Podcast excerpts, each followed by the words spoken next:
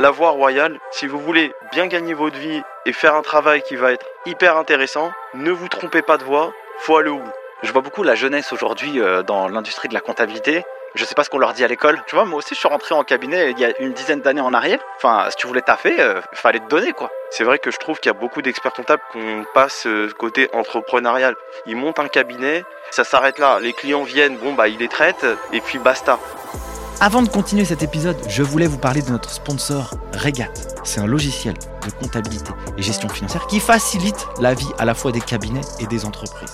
Pourquoi? Parce que c'est un outil qui va automatiser la majeure partie des processus, des flux que vous allez avoir à traiter en comptable. Opérations avec les fournisseurs, opérations avec les clients, transactions, notes de frais, gestion budgétaire. Franchement, je vais pas en faire des caisses. Je vous invite simplement à aller en barre d'infos de cet épisode, aller sur le site Regat, demander une démo. Vous allez voir que cet outil va vous faciliter la life dans la production de votre comptabilité et vous pourrez, grâce à ça, analyser vos chiffres beaucoup plus vite pour prendre des décisions qui feront progresser votre entreprise. Sur ce, bon épisode.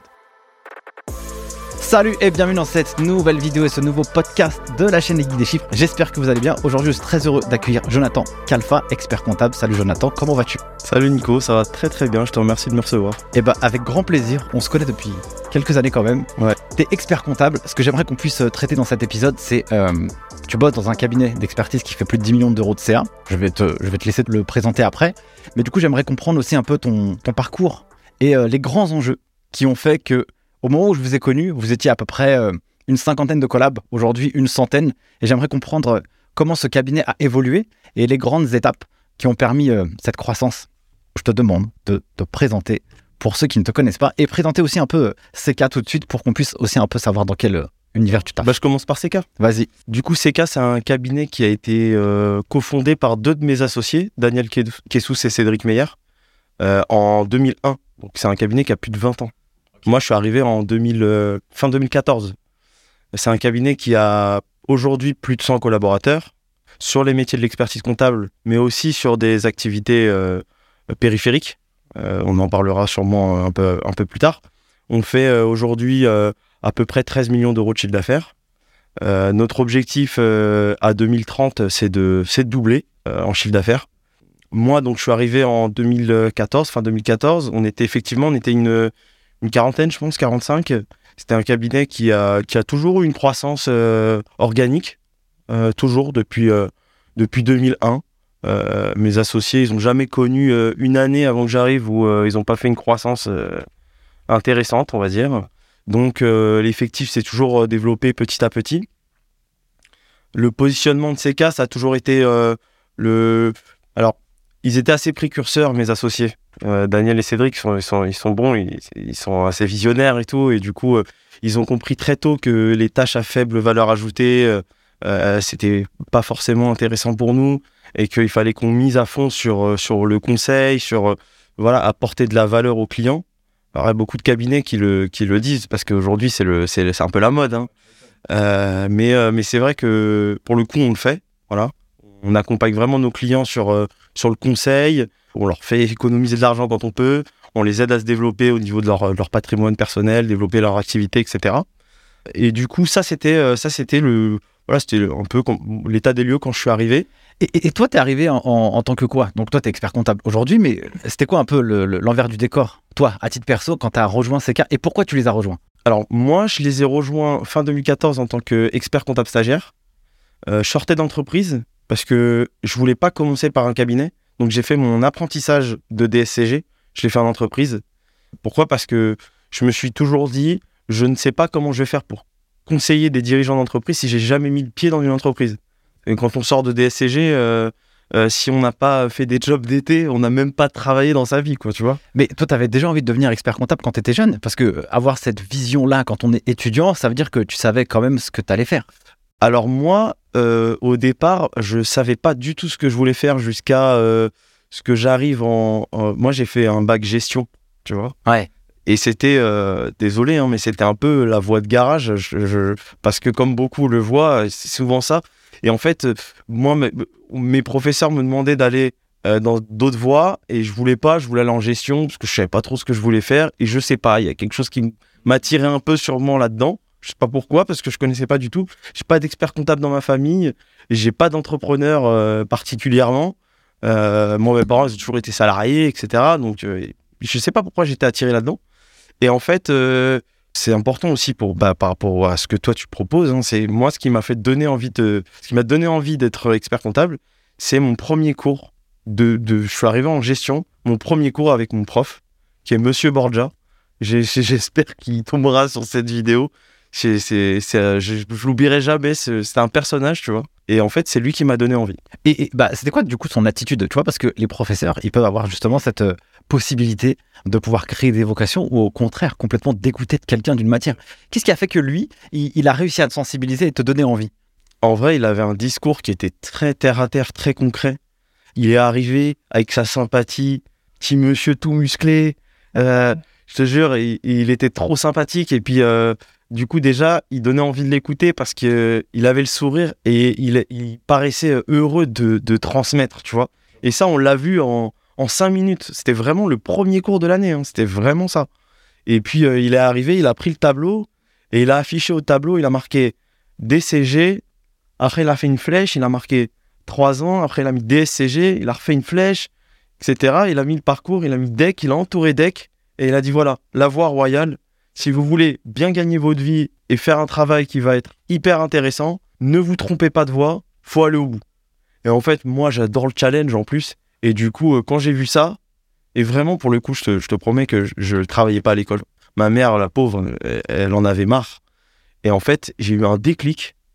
Et c'était un retournement euh, complet, quoi, en fait. Il a sensibilisé quelque chose dans ton fort intérieur. Tu avais ce goût de te dépasser. Tu t'es dit, il m'a montré le chemin pour aller euh, vers le meilleur, en tout cas dans la filière. Et comme toi, tu avais cette sensibilité, euh, ok. Et d'ailleurs, c'est intéressant ce que tu dis parce que euh, j'ai reçu pas mal de personnes ici sur le, sur le podcast et souvent, j'entends cette partie concrète, en fait. Le, professeur m'a montré du concret. Et donc, ça veut dire que même dans la manière dans laquelle il faisait ses cours, c'était pas trop théorique. Non, il arrivait quand même à le rendre euh, ludique, on va dire. Tu vois? C'est un peu comme les enfants, en fait. Ça, on dit, le... moi j'ai un fils, il a 4 ans. Quand je lui explique des choses, j'essaie d'être ludique, j'essaie de, de conceptualiser un peu, tu vois Parce que c'est vrai que des fois, quand on apprend des choses aux enfants, ça peut être abstrait pour eux. Ils ont, ils- Ah. voilà, c'est, Et du coup, j'essaie de conceptualiser. Ben, en fait, c'est ce qu'il faisait avec nous. Voilà. Il conceptualisait les choses, c'est, ça devenait euh, concret, euh, palpable. Et, euh, et du coup, c'était forcément, ça percute plus le cerveau que quand c'est hyper abstrait, tu vois. Donc, lui, il te donne envie, tu pars pa- dans l'entreprise. Je trouve ça assez malin de se dire, si j'ai pas vu la boîte de l'intérieur, comment je pourrais conseiller des dirigeants? T'en as appris quoi euh, de cette expérience professionnelle en entreprise? Oh, plein de choses. J'étais rattaché à un DAF. euh, et en fait, euh, du coup, je faisais très peu de compta. Et c'était, je le savais hein, déjà. Je suis parti dans ce poste, c'était finance, contrôle de gestion. Et en fait, ne pas faire de compta, ça me dérangeait pas. Alors, mes profs me disaient Non, tu vas avoir du retard. quand tu vas sortir de DSCG, que tu vas vouloir aller en cabinet, tu auras un gros retard et tout.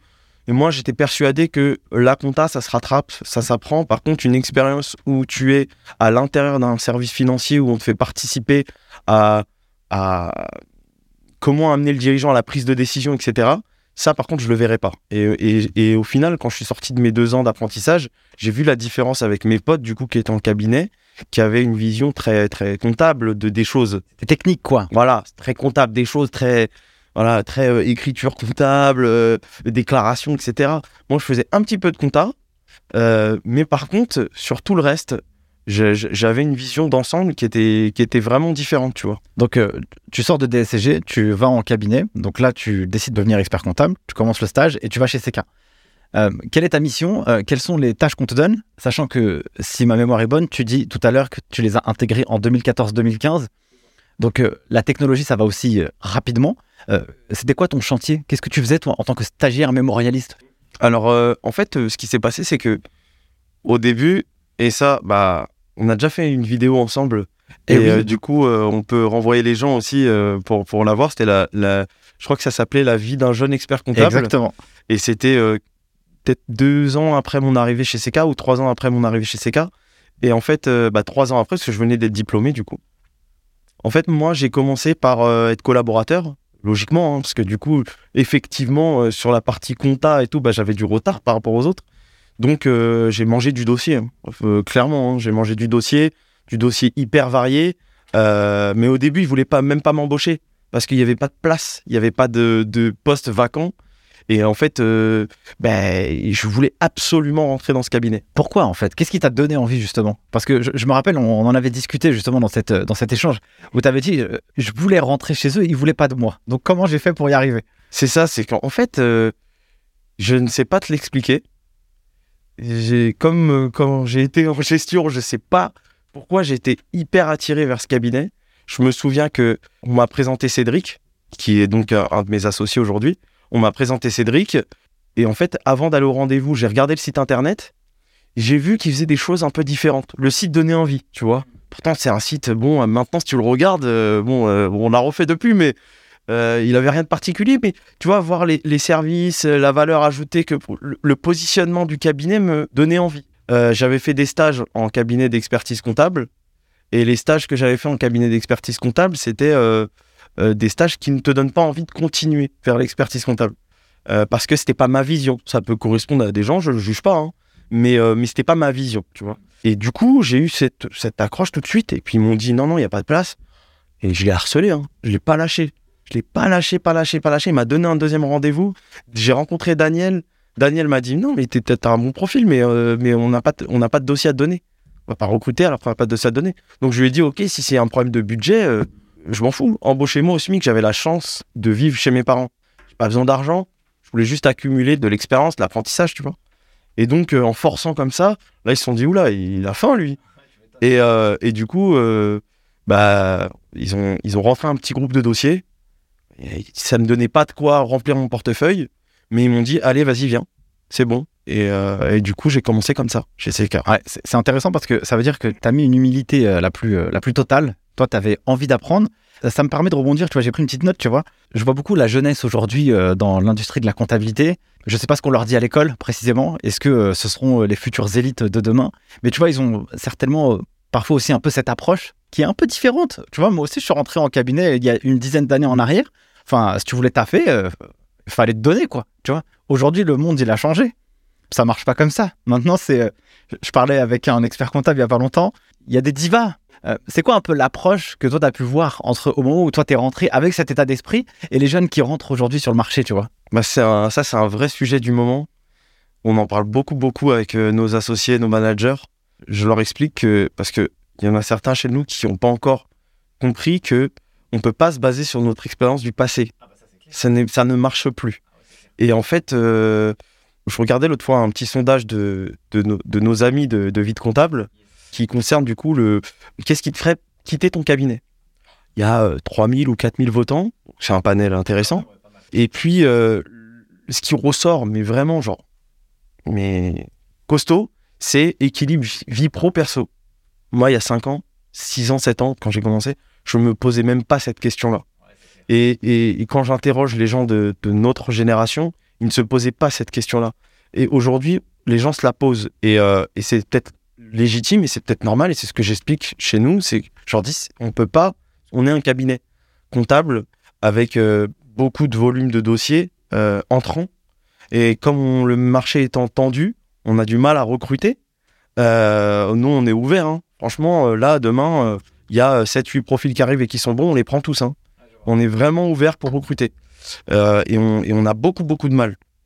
Et, et en fait, le problème, c'est que du coup, on peut pas demander aux gens de travailler plus que. Ils ont un contrat de travail.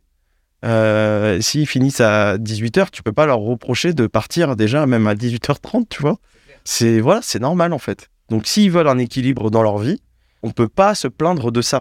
C'est légitime, c'est leur droit en fait, ça. Et, et c'est vrai qu'avant, on se posait pas cette question-là. Après, il y a encore des profils qui ont compris que euh, euh, pour avancer dans notre métier, il faut voir beaucoup de choses. Pour voir beaucoup de choses, malheureusement, il faut manger du dossier. C'est vrai que comme tu dis, il y a des divas. Nous, on a recruté des gens qui sont arrivés, qui avaient zéro expérience et qui me disaient Oui, mais moi, je veux faire du conseil. Bah oui, mais mon ami, euh, pour que tu fasses du conseil, il va falloir que tu apprennes un peu. Bah, pas mal de choses avant. Donc, il y a la technique, certes, mais il y a aussi apprendre la relation client, euh, apprendre à, vendre des choses, parce que euh, nos collaborateurs, c'est aussi nos commerciaux. Donc il faut qu'ils apprennent à vendre des choses, il faut qu'ils apprennent à, lire des comptes, il faut qu'ils... Voilà, il y a beaucoup de choses à apprendre avant de faire du conseil. C'est vrai que je sais pas ce qu'on leur dit aujourd'hui à l'école. Moi, à l'école, quand j'étais en cours, on me disait pas euh, tu vas sortir et tu vas faire du conseil. hein.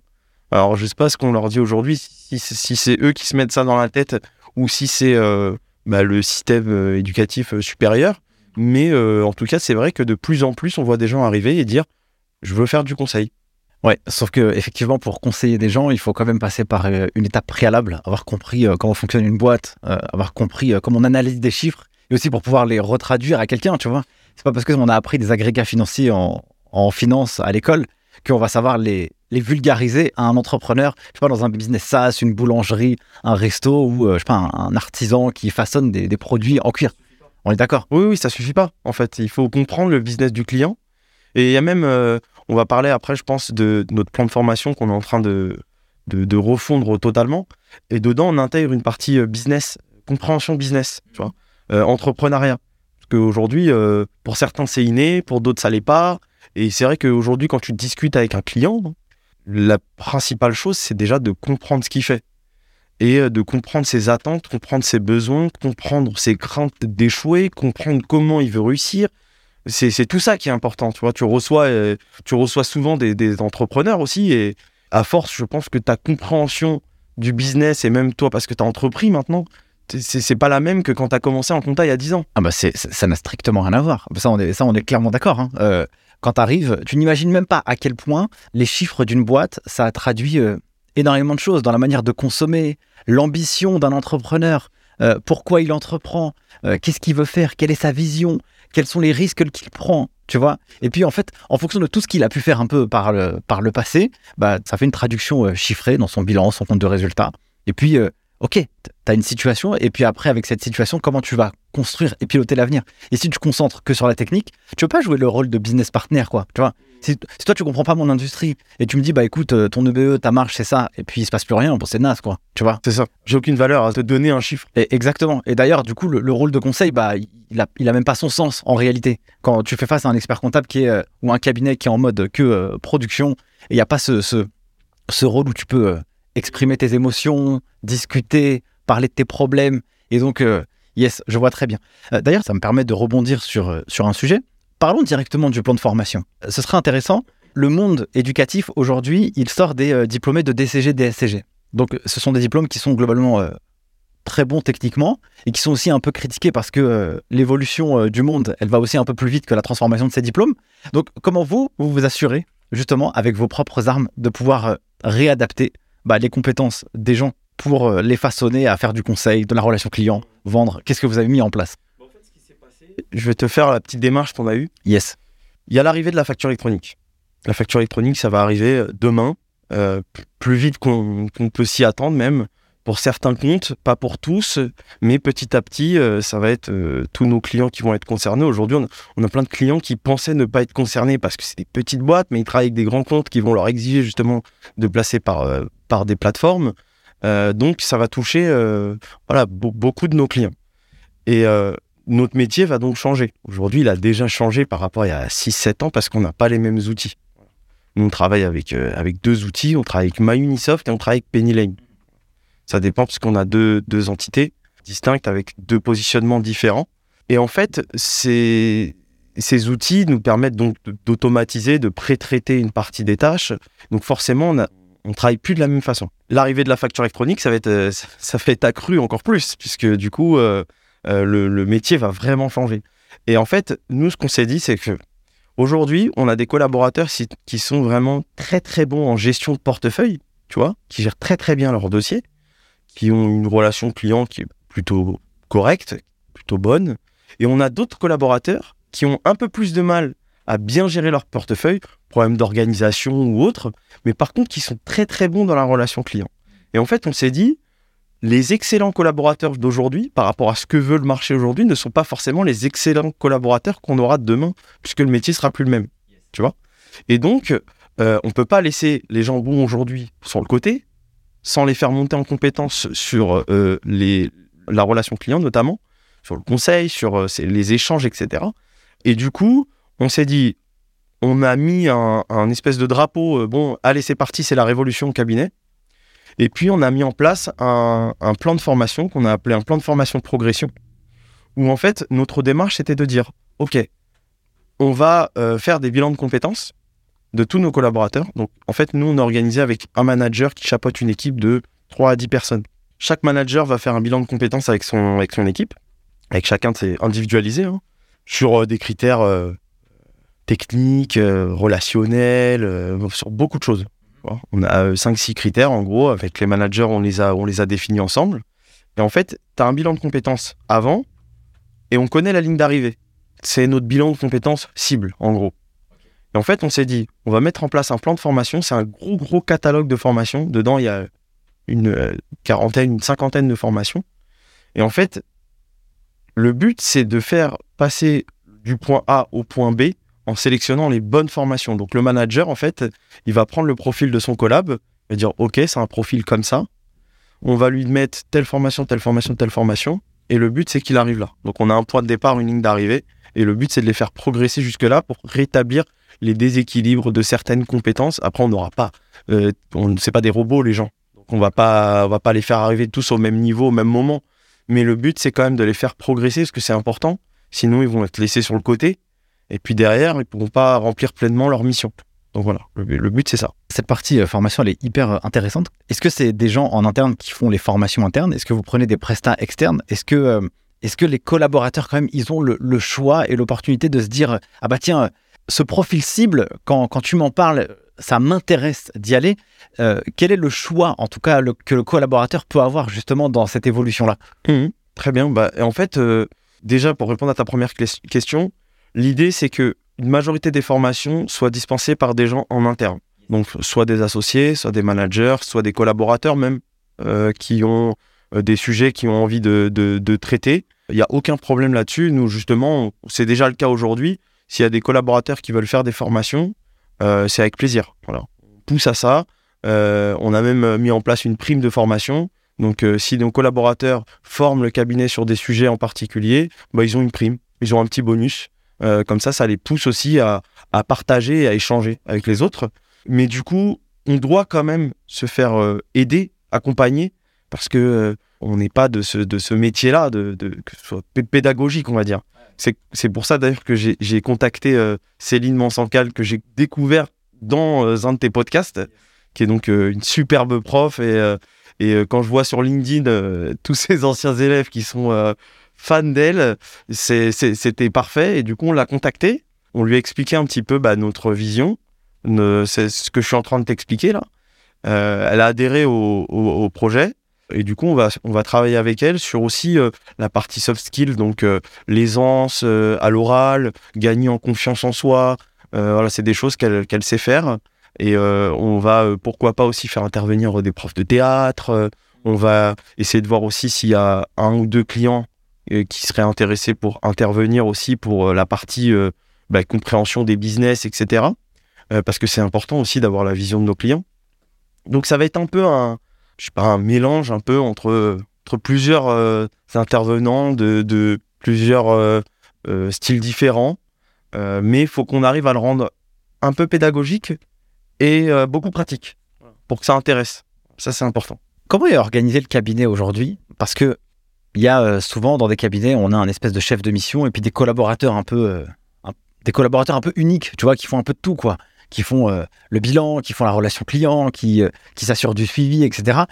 Souvent, euh, ça paraît beaucoup de compétences pour une seule personne unique, sachant que le cursus, il t'apprend pas ça. Il t'apprend à être un, bon technicien. Tu vois ce que je veux dire? C'est quoi un peu l'organisation chez CK Alors, nous, on a des managers. Donc, on est une équipe de une dizaine de managers. Donc, manager, c'est associé, non associé. Moi, je suis un manager, par exemple, tu vois. Donc, nous, déjà, au, cabinet, on fait des réunions managers tous les mois qui durent à peu près deux heures, euh, où on traite tous les sujets euh, importants du moment. Les managers, c'est les, relais auprès de leurs équipes. Parce qu'on a des managers, en fait, qui ont des équipes, des managers qui n'ont pas d'équipe. Par exemple, on a euh, un manager qui est le secrétaire général du cabinet. Lui, il n'a pas d'équipe. Mais par contre, il est là pour veiller à ce que les stratégies qu'on met en place, elles se déploient bien. Lui, il est là en tant que garde-fou, nous aider à mettre en place les stratégies, etc. On a euh, un manager qui euh, fait de la qualité, on a un manager qui est, euh, lui, plus sur la partie commerciale, etc. Et donc, on a des managers d'équipe, managers de portefeuille. Ces managers de portefeuille, eux, ils ont une double mission. La mission, c'est d'encadrer une équipe, donc les former, les faire monter en compétences, encadrer les dossiers, superviser les dossiers, etc. Mais c'est aussi, euh, et ça, c'est une deuxième mission qui était importante pour nous de leur donner, c'était de, participer au, développement du cabinet. Et euh, du coup, c'est pour ça qu'on les fait participer bah, quand on fait des campagnes de, com euh, avec des vidéos, quand on fait, voilà, quand on travaille sur des montages pour certains de nos clients. Et du coup, quand on les élabore, bah, on fait participer nos managers. c'est plein de choses, même quand on met en place des services. Là, en ce moment, on est en train de mettre en place le service euh, d'assurance. Donc, on est en train de créer euh, CK Assurance. Donc, avec une pilote de projet hein, qui est une, professionnelle de- des assurances en général. Et, euh, et du coup, bah, on fait participer les managers aussi à comment on définit les offres, comment on va euh, déployer auprès de nos clients, euh, etc. Sur la partie euh, qualité, souvent, euh, il y a euh, quand même des entrepreneurs qui ont comme euh, ligne de mire leur expert comptable où ils disent lui, c'est l'homme ou la femme qui va m'aider, qui, va, qui sauve ma life. Et puis il y en a d'autres, ils vont quand même leur taper dessus, tu vois, il est toujours en retard, etc. Comment vous veillez à assurer un niveau de qualité et toujours l'améliorer au fil du temps? Alors, euh, nous, c'était le sujet du séminaire il y a. mais je crois que celui de l'année dernière, celui d'il y a deux ans, je sais plus. On fait le séminaire chaque année, tu sais. L'année dernière, on est parti à Marrakech. Ça, Pas mal. faut que les gens rejoignent le cabinet, tu Pas vois, c'est intéressant. on a fait la Martinique, la Guadeloupe, euh, là on a fait, on a fait Marrakech. Euh, cette année on part au Portugal. Et, euh, et du coup à chaque fois on a des thèmes qui sont bah, des thèmes principaux. Et là le thème principal, donc euh, je crois que c'était l'année dernière, c'était la qualité. Oui c'était l'année dernière, c'était la qualité. Et on s'est aperçu que, parce qu'on fait des enquêtes de satisfaction, et on s'est aperçu en fait que sur certains points on pouvait s'améliorer comme tout le monde et toujours. Et, du coup, ça mettait en évidence le fait que on n'avait pas assez de contrôle qualité. Et c'est vrai que moi, quand je suis arrivé au cabinet, il n'y avait pas de, manuel de procédure. C'est vrai que ça se fait beaucoup, euh, donc on en a fait un. Après, euh, il n'y avait pas de, comment dire, de cahier de process, tu vois, vraiment pour euh, processer notre production. Et du coup, quand on a fait ce séminaire, le but c'était de mettre en place des leviers, des leviers de contrôle. Donc c'est pour ça qu'il y a un des associés qui fait de la qualité maintenant. C'était pas le cas avant. Pas moi, ça va de euh, respecter nos règles déontologiques, par exemple en matière de euh, lutte anti-blanchiment, à euh, est-ce que les outils sont bien paramétrés? Parce que on parle souvent des outils, mais ce que j'ai expliqué pendant des mois à nos équipes, parce que forcément, quand on est collaborateur, on se dit ça va, ça va, ça me prend deux minutes de faire ça, hop, je, le fais, et puis je paramétrerai bien l'outil le mois prochain. Puis, et puis ça traîne, et puis ça traîne, et puis ça traîne. Et puis au final, on peut avoir tous les outils du monde, s'ils sont pas optimisés et bien paramétrés, on n'en fera rien du tout. Donc, euh, et quel que soit l'outil, hein, euh, euh, qu'on parle de time, qu'on parle de. Nous, on les a tous essayés. Donc, et au final, le constat est le même. Il n'y a aucun outil aujourd'hui qui, qui s'auto-paramètre. Genre tu le prends, tu Voilà, c'est ça, c'est pas possible, réglé. ça n'existe pas, ça n'existe pas malheureusement. Mais du coup, il y a ce boulot de paramétrage et c'est ça au final qui fait la différence, puisque euh, moi je me rends compte que on a des dossiers ultra bien paramétrés et du coup en termes de production qui nous prennent un petit peu moins de temps et on peut se focaliser sur le client, et d'autres qui ont moins bien paramétré les dossiers et du coup tu, passes beaucoup plus de temps et puis c'est du temps que tu peux pas accorder au client. Donc le, but c'est de justement avec ce responsable qualité, c'est euh, d'aller chercher euh, où il y a des failles, de faire des tests par sondage.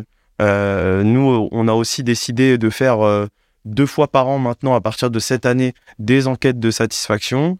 On a pris au cabinet une personne dédiée euh, qu'on appelle, ça fait, ça fait bien, alors je vais le dire en anglais, qui s'appelle Customer Success. Voilà, euh, donc qui fait les onboarding. Donc euh, tous les nouveaux clients passent dans ses mains. Il y a un onboarding qui va de 30 minutes à une heure. Elle présente le cabinet, elle présente comment on travaille, elle présente les outils, elle présente nos filiales, elle présente les équipes, elle rappelle les obligations du client. Transmettez vos pièces. Euh, tu vois, genre euh, vraiment des trucs euh, essentiels. Elle les avertit sur des points de vigilance et tout. Et puis ensuite, quand le client arrive dans les mains de son collaborateur, là où il faut créer de la confiance, du coup, ben, le dossier il est déjà prêt. Et c'est ça de moins à faire pour, pour le collaborateur. et ensuite il peut pleinement se concentrer sur, sur le boulot du client. Tu vois, je me posais la question la fois passée sur les outils. Au début, tu as parlé de la facture électronique, que les outils, ils aident à faire euh, du traitement de la comptabilité en plus gros volume. Euh, tu vois, je me suis dit, euh, à un moment donné, est-ce que le, cabinet, il va augmenter la qualité de son service? Est-ce qu'il va prendre plus de clients pour faire uniquement la même chose? Tu vois, puisqu'il va pouvoir en traiter plus rapidement, il va pouvoir faire, au lieu de passer, je sais pas moi, un jour sur un dossier, il va passer une demi-journée, donc du coup, il va pouvoir prendre deux clients pour faire que la même chose. Comment tu vois un peu l'avenir, toi, dans cette profession, avec euh, l'utilisation des outils Comment le cabinet d'expertise comptable, il, il peut se réinventer Tu vois, il y a des gens, ils flippent. Oui, bien sûr, bien sûr. Et je sais pas s'ils ont raison de flipper. Peut-être que moi j'ai tort de ne pas flipper. Peut-être que je me rendrai compte dans quelques années que j'aurais dû flipper un peu plus. Mais je pense que, alors sans faire de, de politiquement correct ou de langue de bois ou quoi, tu vois, je pense qu'en vrai, tout ça c'est une chance. Moi je le vois comme ça parce qu'en fait, j'en ai marre qu'on se prenne la tête pour la collecte des documents. J'en ai vraiment marre. Franchement, c'est vraiment chiant. Et du coup, je me dis que ça peut que nous apporter du plus. Après, euh, c'est vrai que on risque d'avoir des honoraires qui tendent à la baisse sur la partie euh, production, ce qui serait pas illogique en soi. Donc, on risquerait d'avoir des problèmes de rentabilité, puisque les salaires de nos collaborateurs ne vont pas, pas aller en baissant, au contraire. Et, du coup, tu pourrais te poser des problèmes de, rentabilité et, euh, et effectivement te dire bon, bah, pour compenser ça, je vais, euh, un collaborateur qui traite, euh, euh, je sais pas moi, 40 clients aujourd'hui, ils vont, ils vont en traiter 70 demain. C'était la question qu'on s'est posée aussi, hein, parce qu'on a exploré toutes les pistes. Et en vrai, je pense que c'est pas forcément la bonne solution, parce que moi, je veux que mes collaborateurs, ils montent le panier moyen, en gros. Aujourd'hui, on est une entreprise, euh, avant d'être un cabinet comptable. Et ça, il y en a plein qui l'oublient parfois. C'est pour ça que des fois, je j'ai rien contre les experts comptables, mais c'est vrai que je trouve qu'il y a beaucoup d'experts comptables qu'on passe euh, côté entrepreneurial. Ils montent un cabinet et en fait, ça s'arrête là. Les clients viennent, bon, bah, ils les traitent et puis basta. Ah ouais, non, faut, faut déménager, quoi. Faut dérouler, tu vois. Faut le faire croître, tu vois. C'est pas rigolo sinon. Bah, sinon, on s'amuserait pas. En tout cas, moi, je, je prends du plaisir à ça, tu vois. Ah, tu m'étonnes. Moi, aujourd'hui, mon rôle au cabinet, c'est beaucoup ça. C'est le développement. Et tout à l'heure, je t'ai parlé d'objectif de doubler. C'est un vrai objectif. Et, euh, et, et si on n'y arrive pas, bah, je serai le premier euh, à être le, en échec, tu vois. C'est vraiment mon rôle. Et, euh, et du coup, je, je pense que ce côté automatisation, facturation électronique, etc., ça va nous permettre de, de vendre d'autres missions. Ça va nous permettre de, de- de faire des choses qu'on, nous, on a la chance de faire déjà un petit peu aujourd'hui, euh, mais qu'on fera encore plus, parce que nos collaborateurs, ils vont être plus dispo pour les clients. Mon associé m'a dit un truc il y a 4 ans, Cédric, il m'a dit, aujourd'hui, les échanges, c'est 80% avec les clients sur euh, de la relance de pièces, 80% sans valeur ajoutée et 20% avec de la valeur ajoutée. Et il m'a dit, il y a 4 ou 5 ans, il m'a dit, moi, je veux retourner ça. Je veux que nos échanges, ce soit 20% sur euh, de la collecte, etc., et 80% sur de la valeur ajoutée. Et on était tous d'accord, donc on, a créé au cabinet un- une équipe pilote. Cette équipe pilote, elle testait les outils, parce que effectivement, il y a eu beaucoup d'outils. On en a testé qui sont encore là aujourd'hui, on en a testé qui, sont, qui n'existent même plus. Et en fait, on, on s'est dit, euh, au final, bon, on va travailler avec plusieurs outils parce qu'il n'y a pas un outil aujourd'hui qui est parfait pour tout type de client, pour tout secteur d'activité. Pour l'instant, ça n'existe pas encore. Et du coup, on, a testé plein d'outils. Et puis, euh, c'est comme ça qu'on en est arrivé, euh, bah, tu vois, au constat de euh, l'idée, c'est vraiment de, renverser cette, relation avec le client. Et je pense que la ligne d'arrivée qui est la facture électronique, une fois qu'elle sera déployée, ce sera ça. Ce sera vraiment, vraiment d'être dispo pour le client, d'être là pour lui en permanence, de l'accompagner. Moi, j'ai plein d'idées avec la data aussi, tu vois, et c'est des choses qu'on qu'on peut difficilement faire aujourd'hui. Euh, On s'est mis sur Power BI, mais aujourd'hui, euh, la data qu'on peut utiliser dans les logiciels de production comptable, puisque on, est, on est cantonné à ça, c'est des OCR et compagnie, elle n'est pas assez puissante aujourd'hui pour, pour faire ce qu'on a envie de faire, tu vois. Ouais, On a des idées, mais on n'est pas capable de les réaliser parce que la data, elle n'est pas exploitable jusqu'où on veut aller. Alors qu'avec la facture électronique, ce sera le cas. Donc en fait, euh, faut se réinventer. Ouais, en fait, euh, mon humble avis, de, mon avis extérieur, tu vois, comme je suis entrepreneur aussi, et que euh, même si je fais euh, pas mal de cours en comptabilité, gestion, en, réalité, moi, je déteste faire ce travail. En fait, je déteste avec euh, la relation avec euh, le collaborateur pouvoir traiter les pièces. Je trouve ça horrible et je pense que je suis un des plus mauvais élèves. Mais j'avoue, j'ai plein d'idées dans ma tête où j'aimerais trop que euh, on puisse parler d'autre chose que de ça, tu vois. Et en réalité, quand tu es un entrepreneur, bah, une fois que tu as fait ta compta, mais ça y est, le champ des possibles, il s'ouvre dans ton esprit. Parce que comme tu n'es plus cantonné à te dire, bah, il faut que je respecte mon obligation légale, eh bien, tu peux t'autoriser à penser à autre chose. Même si j'ai 10 000, 20 000, 100 000, qu'est-ce que je fais avec ça? Est-ce que je peux investir? Oui ou non? Dans quoi? Et donc, si tu as quelqu'un qui peut t'aiguiller, eh bien, ça peut être intéressant. Du coup, vous avez comme une petite concurrence, je ne sais pas si je peux le dire comme ça, mais avec euh, des gestionnaires de patrimoine, par exemple, parce que eux, ils font un peu ce boulot-là. Bah, c'est pour ça qu'on a créé notre filiale euh, dans la gestion patrimoniale, où euh, on, a, un gestionnaire de patrimoine qui est expert comptable d'ailleurs, qui n'exerce pas, qui n'est pas inscrit à l'ordre, qui fait que de la gestion patrimoniale depuis toujours. Et du coup, on a, on a créé cette filiale-là pour justement ré- répondre à ses besoins euh, en matière de, de conseil patrimonial. C'est, ça va du placement financier au, euh, au, euh, aux défiscalisations, euh, impôt sur le revenu, impôt sur les sociétés, etc euh, développement de patrimoine immobilier. euh, voilà, mais on, mais on, on- sait que les gestionnaires de patrimoine, euh, en fait, si tu veux, ils font très bien ce métier-là. Mais à la différence de nous, c'est que ils n'ont pas forcément le flux qu'on a. Euh, parce que nous, on a toute la donnée de nos clients. Euh, Aujourd'hui, quand on parle avec un client et que il nous dit euh, ah super, je suis content, cette année se passe bien, et que nous on est capable de lui dire bah oui, effectivement, tu as fait une super belle année.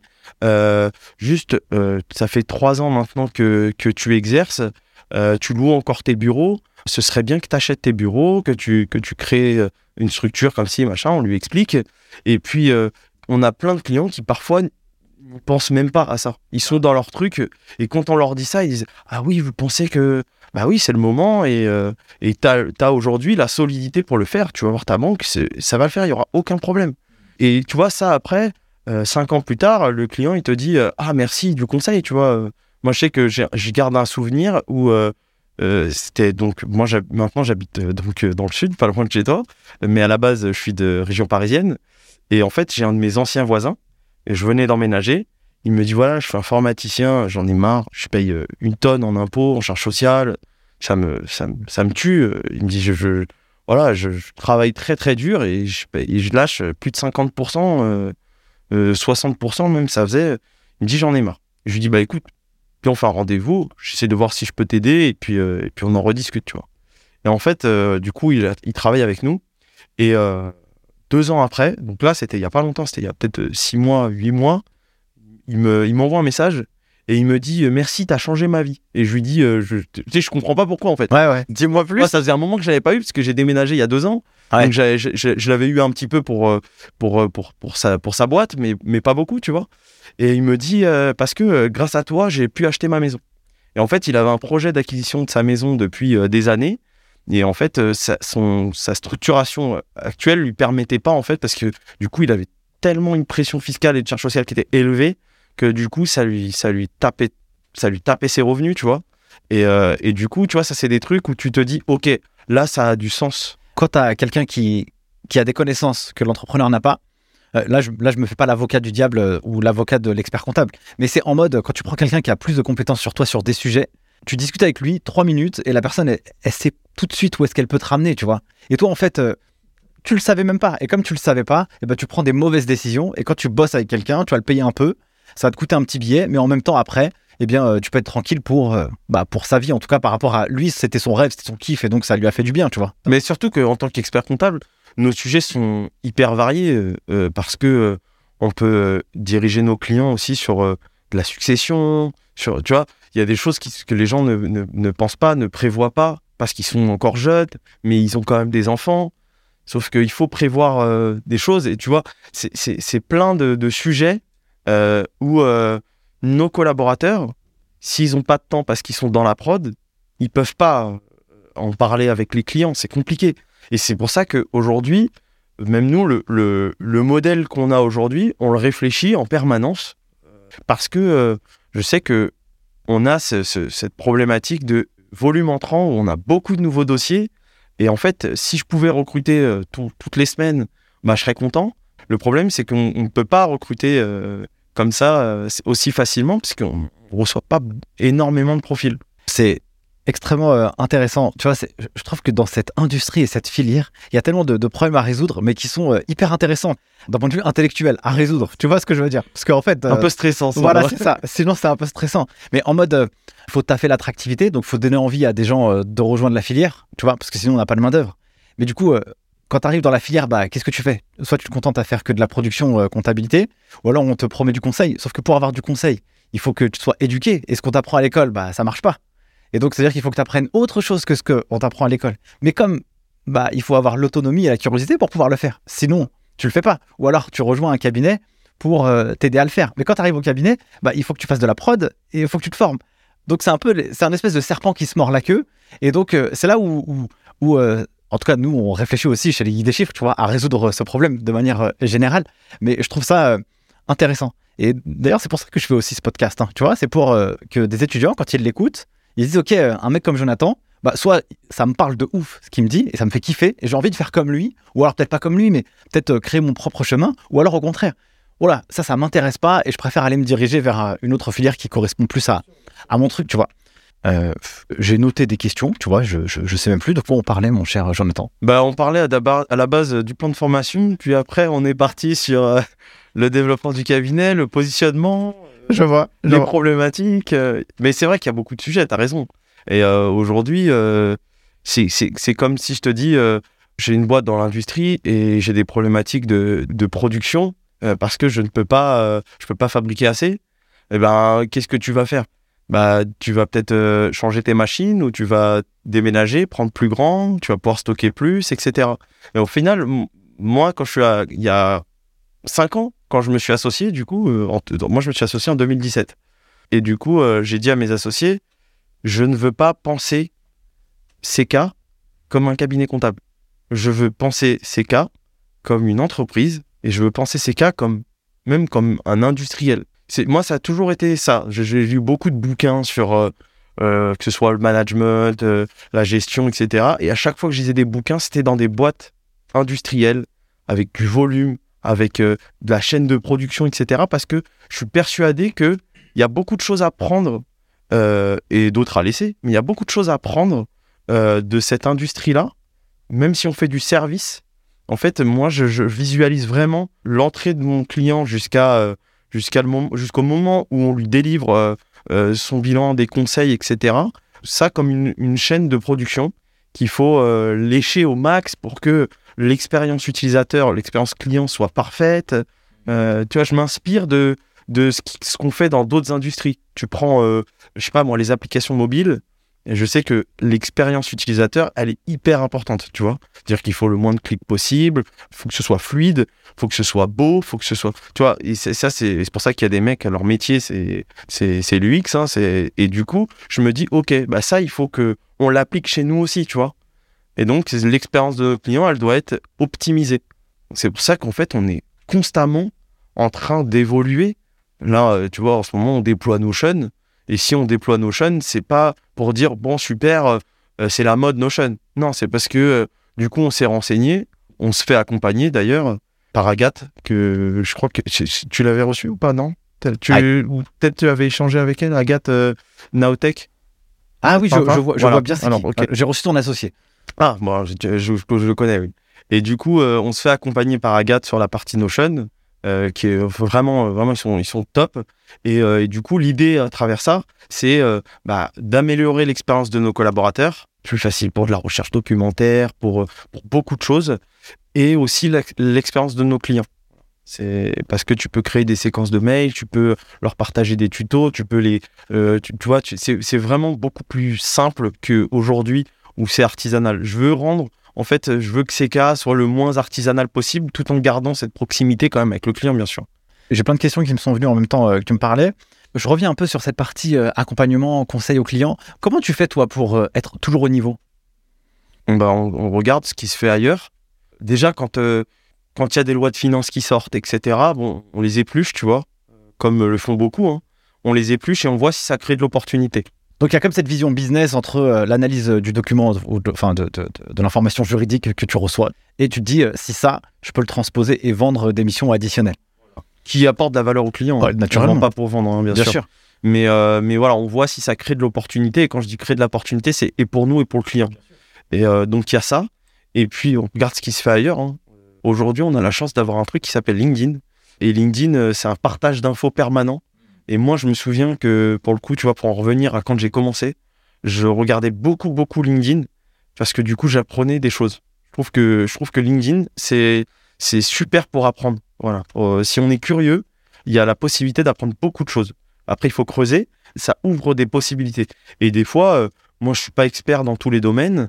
Et euh, c'est vrai que pas plus tard que, la semaine dernière, je vois passer un, un post sur la transmission. J'en parlais tout à l'heure, que je connaissais pas.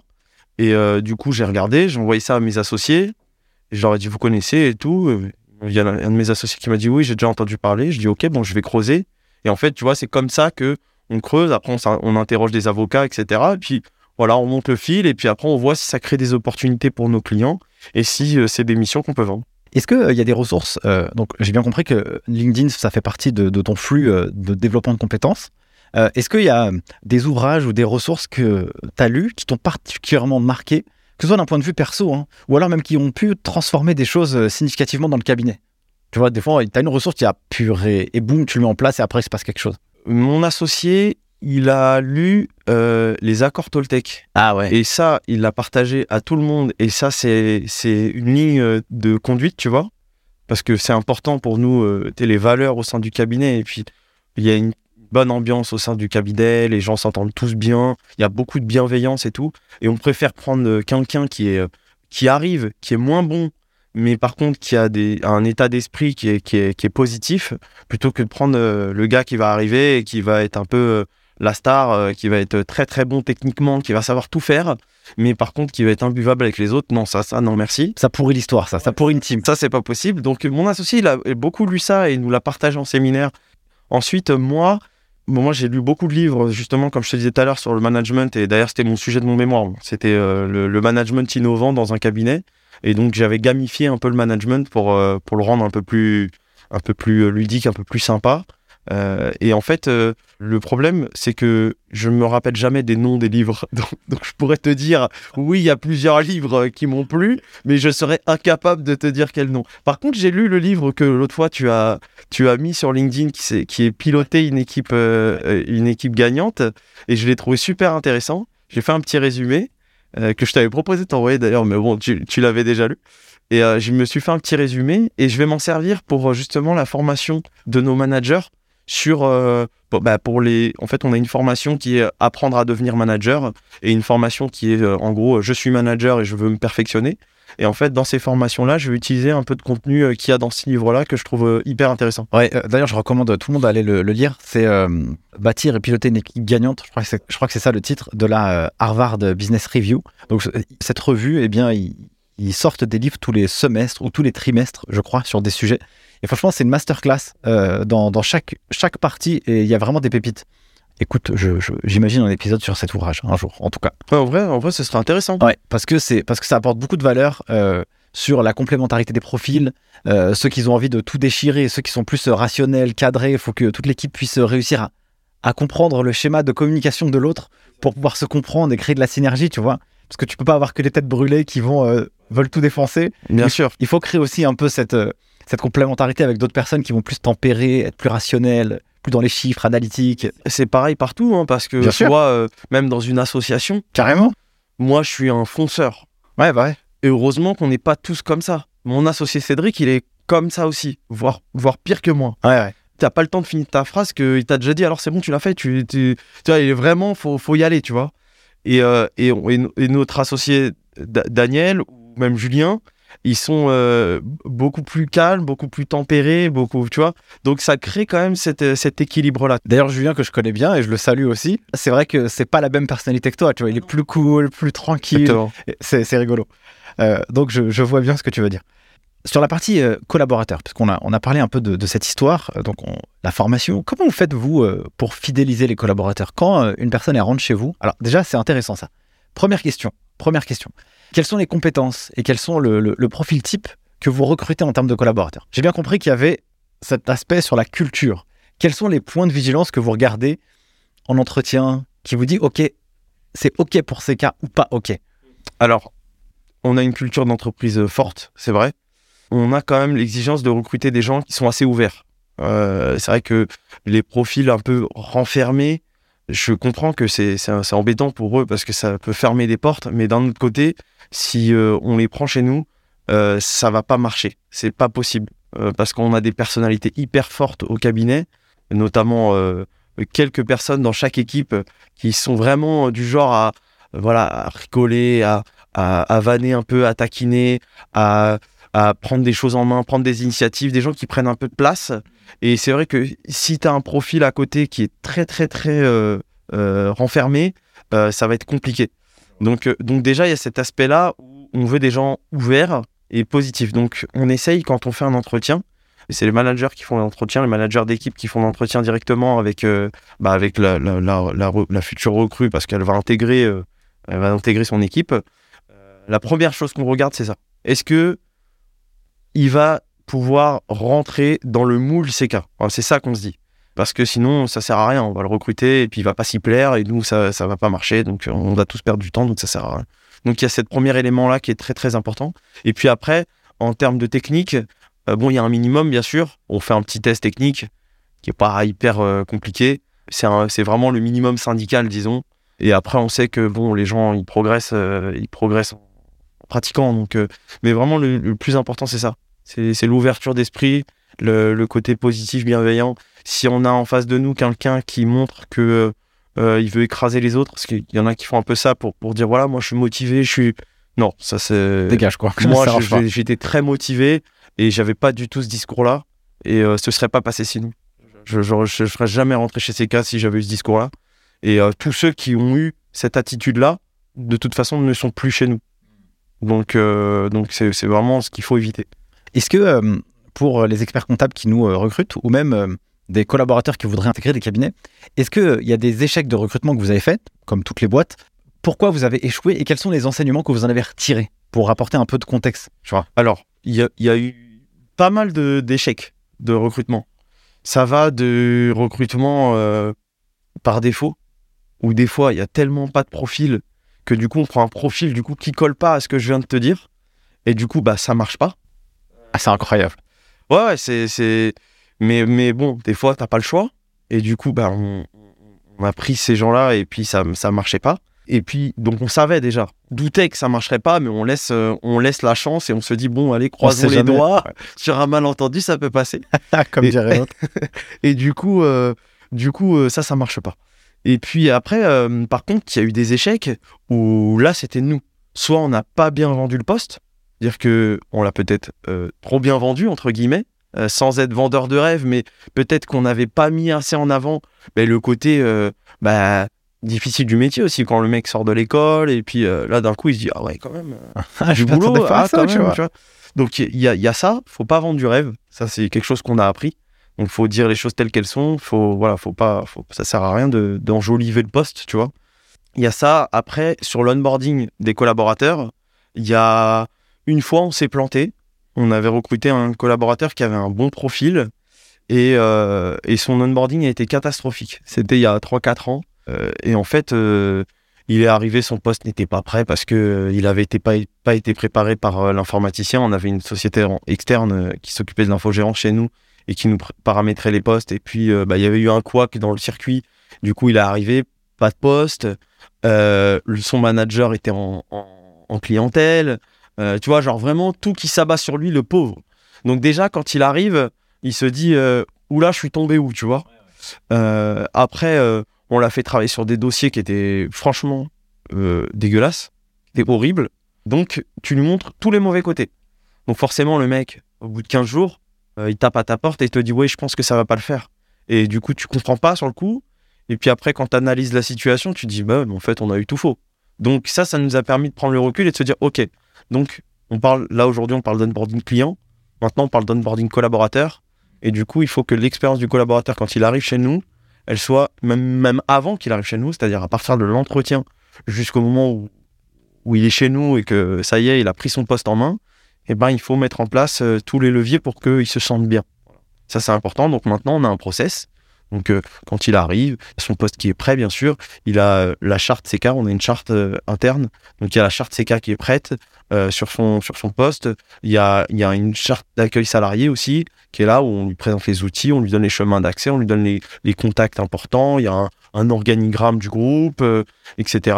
On a une checklist aussi de, de, de ce qu'il doit faire pour prendre en main son poste. Et puis, il y a aussi, euh, et ça, c'est euh, un de nos managers qui nous a proposé ça, et je trouve que c'était une excellente idée. Euh, du coup, on a mis en place un process au moment de son arrivée.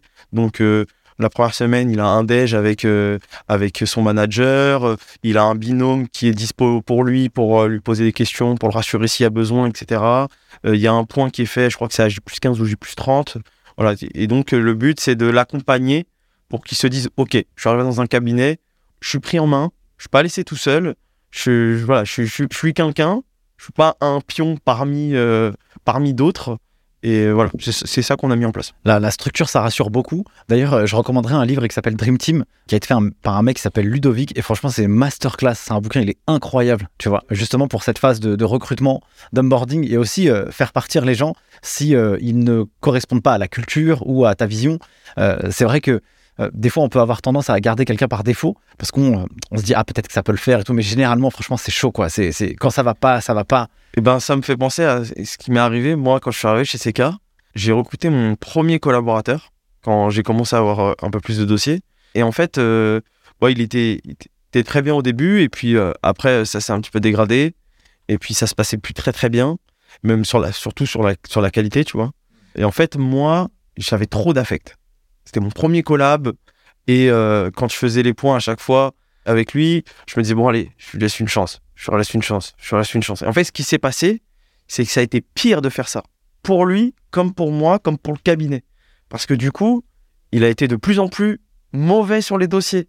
Il, il avait plus envie, en fait, mais il voulait quand même rester. Tu sais pas pourquoi. Tu sais, des fois, tu es dans ton truc et, et du coup, il faisait un travail qui était, qui était pas bon, tu vois. Donc, on a perdu des clients à cause de ça. Donc, déjà, pour le cabinet, c'est pas bon. En plus, moi, je savais plus où me placer. Je me disais, merde. euh, parce que, bon, je, l'appréciais, mais ça rentrait trop dans, dans, ma, dans ma réflexion, tu vois. J'avais ce côté un peu nostalgique de c'est mon premier collab, allez, faut que je persiste et tout, machin. Et lui, au bout d'un moment, euh, il est venu me voir en pleurs et il m'a dit non, mais je, je peux plus, faut que je, faut que j'arrête en fait. Et je lui dit, mais oui, mais en fait, euh, c'est ce qu'on aurait dû faire depuis, euh, Depuis longtemps. depuis plus d'un an, tu vois. Et euh, du coup, ça a été un énorme échec. Et par contre, j'ai appris euh, énormément, vraiment. T'as fait une business school du recrutement là, avec Ah oui, un, oui, un cas d'usage comme ça. Ah, c'était clairement, c'était ça. Et puis, j'ai après, les managers, euh, j'avais pas de manager encore que moi, je, je supervisais, mais depuis, j'en ai plusieurs. Et puis, en fait, je leur explique à chaque fois cette histoire. Et je leur dis, ne refaites pas mon erreur. Donc, surtout, l'affect, il faut en avoir. On est humain. Avec nos collaborateurs, on est hyper proches. euh, On fait des trucs euh, en dehors du travail, etc. Mais il faut pas que ce côté affectif de, de cette entente-là, elle vienne biaiser ta, ta, ta vision et ta prise de décision. Carrément. C'est clair en fait. Et d'ailleurs, quand tu regardes les choses froidement, euh, moi ça a pu m'arriver déjà aussi à quelques reprises d'avoir affaire à cette situation. Et franchement, c'est assez horrible à vivre parce que tu dis purée, etc. Et quand tu mets ton affect juste à côté de toi et que t'es genre hyper euh, cartésien, quoi, C'est ça. concret, genre en mode toi, toi, dégage, toi, le, le mec qui me. C'est dommage, le pauvre, la pauvre. Et puis, euh, et- et tu te dis, non, lui, tu le tèges et tu te dis, vas-y, regardons concrètement les faits, tu vois, avec des chiffres, etc. Et en fait, euh, c'est vrai que généralement, ça. En fait, en tout cas, ce que disait le, le livre, c'est que généralement, ça s'arrange assez jamais, en fait, en réalité. Ça perdure. Ouais. C'est pas possible que ça s'arrange en fait. Ah. C'est- trop compliqué. À partir du moment où ça part trop loin, euh, ça se dégrade trop. T'imagines le, le parcours du combattant pour revenir à une situation euh, d'équilibre. Carrément. Masterclass, cette partie-là, franchement, je- trop bien. Toi, tu t'es associé. Comment ça marche une association? C'était quoi le deal? T'étais jeune, encore, euh, tu venais tout juste d'être diplômé, c'est ça que tu t'as dit? Comment ça s'est passé? En fait, moi, ce qui s'est passé, et ça donnera peut-être des idées à des experts comptables, parce que je, trou- je trouve que ce qu'ont fait mes associés avec moi, c'était vraiment super. Et euh, aujourd'hui, c'est ce qu'on fait avec euh, nos managers, et donc avec nos collaborateurs qui un jour passeront manager et qui pourront devenir associés. Donc je vais te faire tout- toute l'histoire en gros, mais c'est voilà. C'est euh, c'est qu'en fait, euh, quand je suis arrivé chez CK, donc euh, je me suis dit, ok, c'est un super cabinet, les associés sont, cool, j'aime bien l'image, euh, il y avait des beaux bureaux, tu vois, genre vraiment cabinet attrayant et tout. Et je me suis dit, on est euh, 40, je suis pas meilleur qu'un autre techniquement, comment je fais pour me différencier? Tu vois, je me suis vraiment posé cette question-là. Je me suis dit, comment je fais pour me différencier? Parce que je savais qu'un jour, une fois que je serais diplômé, soit je serais à mon compte, soit je m'associerais dans ce cabinet. Sauf que mon n'en avait jamais parlé, tu vois. C'est moi qui me suis fait mon truc dans ma tête. Et, et du coup, j'ai dit, bon, si je veux faire la diff avec les autres collaborateurs, je vais faire quelque chose que personne ne fait, ou quasiment personne ne fait, c'est que je vais apporter des clients. Donc, euh, je me suis mis sur mon temps à développer, euh, via mon réseau, à me développer une clientèle. Donc, euh, ben, j'ai toqué aux portes, en gros. J'ai appelé euh, euh, des gens que je connais qui ont des boîtes, j'ai appelé euh, les amis de mes sœurs, euh, de mes parents, de machin. J'avais un discours qui était sûrement nul parce que je commençais, je savais même pas ce que je devais vendre au début. Mais en fait, quand j'ai réussi à amener le premier dans le bureau, ce que Cédric a, a très bien fait, c'est que Cédric, il m'a dit Allez, fais le rendez-vous avec moi. Donc, du coup, j'ai fait le rendez-vous de prospection avec Cédric. Et là, j'ai fermé ma bouche. Et oreille attentive, mais puissance 10 000. Et j'ai bu les paroles. Éponge. À éponge totale. J'ai appris, mais en une heure de rendez-vous, j'ai appris euh, ce que j'aurais appris en six mois, tu vois. Vraiment. Euh, parce que Cédric est très très bon, déjà. Et, euh, et parce que parce qu'il y avait plein d'infos et je voyais comment, comment il amenait les choses, comment il parlait et tout. C'était vraiment très intéressant. Donc, je me suis dit, ok, je vais essayer de reproduire ce discours-là. Je, je, je, je me suis dit, on verra bien si ça va marcher. Et donc, petit à petit, j'ai ramené des clients. Je l'ai fait parce que j'avais confiance au cabinet. Je ne l'ai pas fait, euh, je me suis dit, ok, j'ai fait après, quelques mois après mon arrivée, parce que j'ai vu que c'était un cabinet où on faisait du bon boulot, il y avait des gens bienveillants, les associés étaient très très bons, leurs clients étaient tous contents.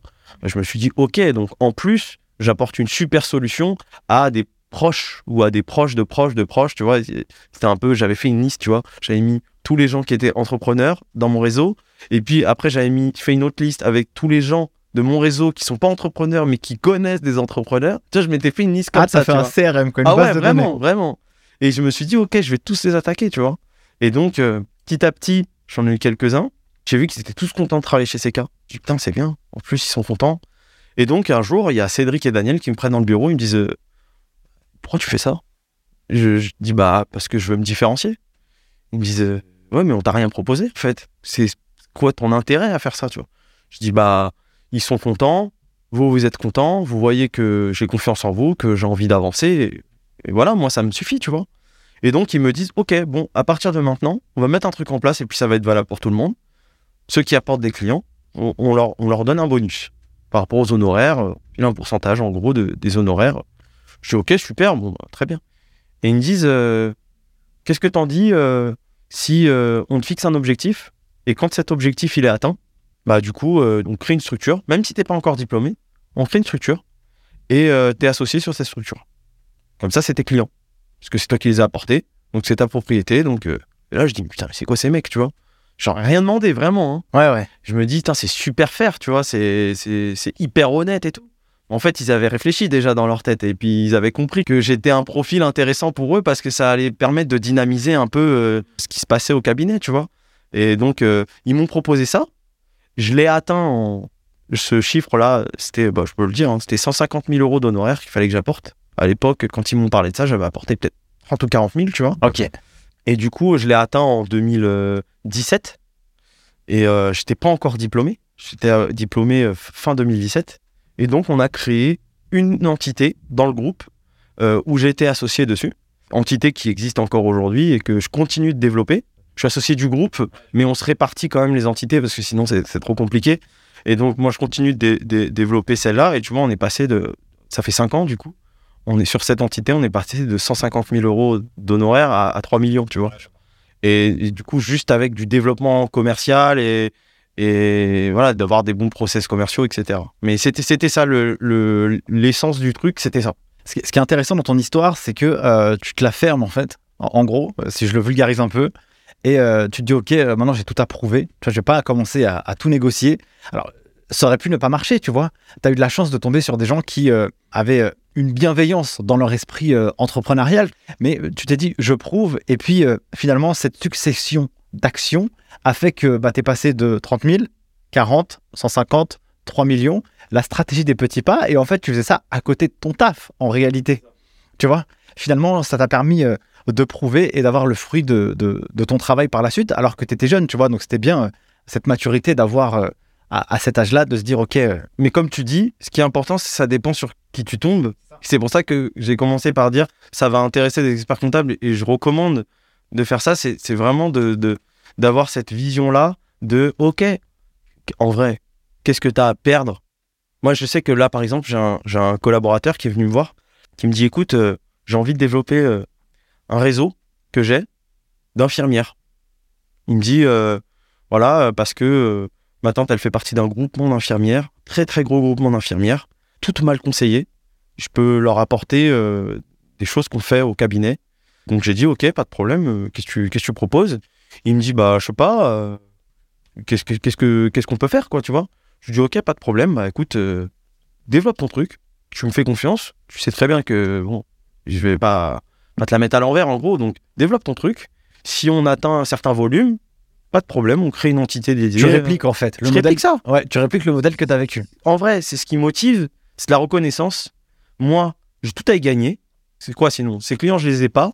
Mon collaborateur, de toute façon, s'il a cette envie de, de créer et de, de, de développer, s'il le fait pas chez moi, il ira le faire ailleurs. Bah, c'est clair, Autant qu'il le fasse avec nous. carrément.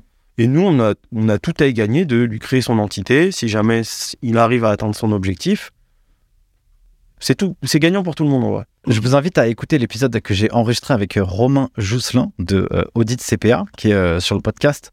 Et donc, en fait, euh, quand il explique son histoire, je dis Mais comment tu t'es associé? C'est quoi le délire? Euh, Il dit Bah, ramène du chiffre d'affaires, c'est tout, tu vois. Euh, point. Euh, enfin, En ouais. plus, on dit de CPA et nous, on a un cabinet un peu similaire. ouais, exactement. On, est, on, est, on est souvent sur les mêmes dossiers parce qu'ils font aussi beaucoup d'acquisitions euh, clients. Et, euh, et du coup, euh, on est souvent en front avec eux. En plus, euh, on, on travaille, ils travaillent avec Penny Lane. Et nous aussi, on a une partie du cabinet qui travaille avec Penny Lane. Du coup, on est souvent avec eux. Et c'est vrai que, d'ailleurs, je, je de- je devais déj avec un des associés d'audit CPA parce que je pense qu'on peut faire des trucs ensemble. Parce que nous, on est plutôt dans cet état d'esprit-là, tu vois. On est concurrents, mais c'est vrai qu'on on s'entend très bien avec nos concurrents. Et, et je pense qu'en vrai, il y a des choses qui font mieux que nous, des choses qu'on fait mieux qu'eux. Et et euh, il y a peut-être matière à travailler ensemble sur certains sujets, tu vois. Carrément. Jonathan, on arrive déjà à la fin de cet épisode. Quasiment, c'était vraiment hyper intéressant, hyper euh, riche. Euh, je voudrais parler un peu de market, quand même, un peu de marketing. Euh, parce que le marketing, c'est un sujet aussi. On, a souvent cette vieille euh, image de l'expertise comptable un peu vieillotte, un peu genre ça communique pas. C'est quoi un peu les stratégies marketing que vous mettez en place euh, chez CK euh, et qui euh, apportent du résultat pour vous? Alors en fait, euh, nous, il y a, ça fait déjà, on a commencé par faire de la com, beaucoup de com. On faisait pas de market au départ, et euh, on a même augmenté euh, notre rythme de com euh, pendant le confinement. On était super présents. On faisait euh, vraiment des coms très très très très très souvent, que ce soit à l'égard de nos clients, sur les réseaux, etc. C'était très très très important pour nous. Et, euh, en fait, ce qui s'est passé, c'est que avant ça, euh, on avait un client qui a une agence de com qui bosse super bien. Euh, et en fait, il est venu nous voir un jour et il nous a dit bon voilà les gars, bah il y a un mec qui veut me racheter, donc euh, je vais sûrement arrêter de bosser avec vous. Et puis euh, et nous on a dit non c'est pas possible. Ah non non c'est pas possible, faut qu'on continue à travailler ensemble, tu vois.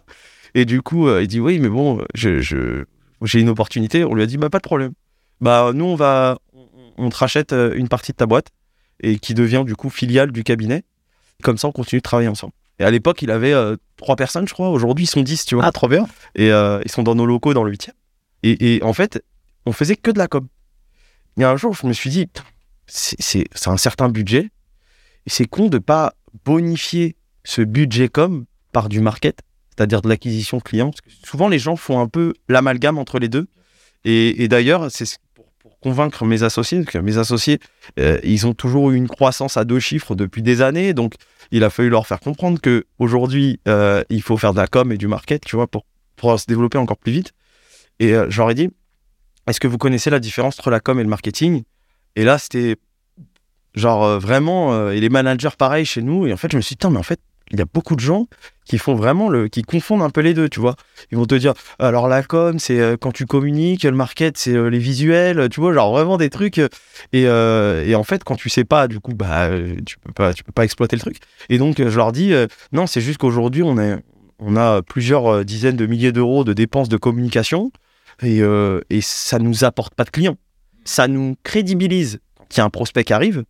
C'est-à-dire que bouche à oreille, etc., bah, il va sur notre site, il voit notre blog, il voit les articles, il voit les réseaux sociaux, etc. Il se dit, bon, c'est un cabinet sérieux.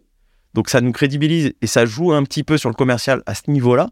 Mais par contre, on fait pas du tout d'acquisition. Et donc, j'ai dit, bon, les gars, est-ce que vous êtes chaud Faites-moi confiance. Venez, on crée un département market. Et donc, ils m'ont dit, allez, go. Donc, on a recruté une personne qui fait du market et de la com, du market commercial. Et donc, il y a cette agence de communication, ils travaillent ensemble. Nos canaux, c'est, euh, on a un peu tout testé, tu vois, au début. On n'avait pas mis beaucoup de budget. On s'est dit, OK, on va, on va y aller à tâtons, voir un petit peu ce qui, ce qui fonctionne. On sait que ça marche parce que quand tu vois des numbers, euh, des euh, l'expertcompta.com, quand tu vois des Keobiz, etc., c'est des, des cabinets qui se développent très, très, très, très vite et sur des positionnements très digitaux ou autres, mais sur des positionnements spécifiques. Donc on sait que ça marche. Il faut juste trouver ton positionnement à toi, donc euh, mettre en place euh, ta campagne de com qu'il faut avec euh, ta campagne marketing, etc. Et donc au final, on fait beaucoup de Google Ads parce qu'on s'est aperçu que c'est ce qui fonctionnait quand même mieux pour nous, pour notre positionnement en tout cas. Euh, Facebook Ads un petit peu moins.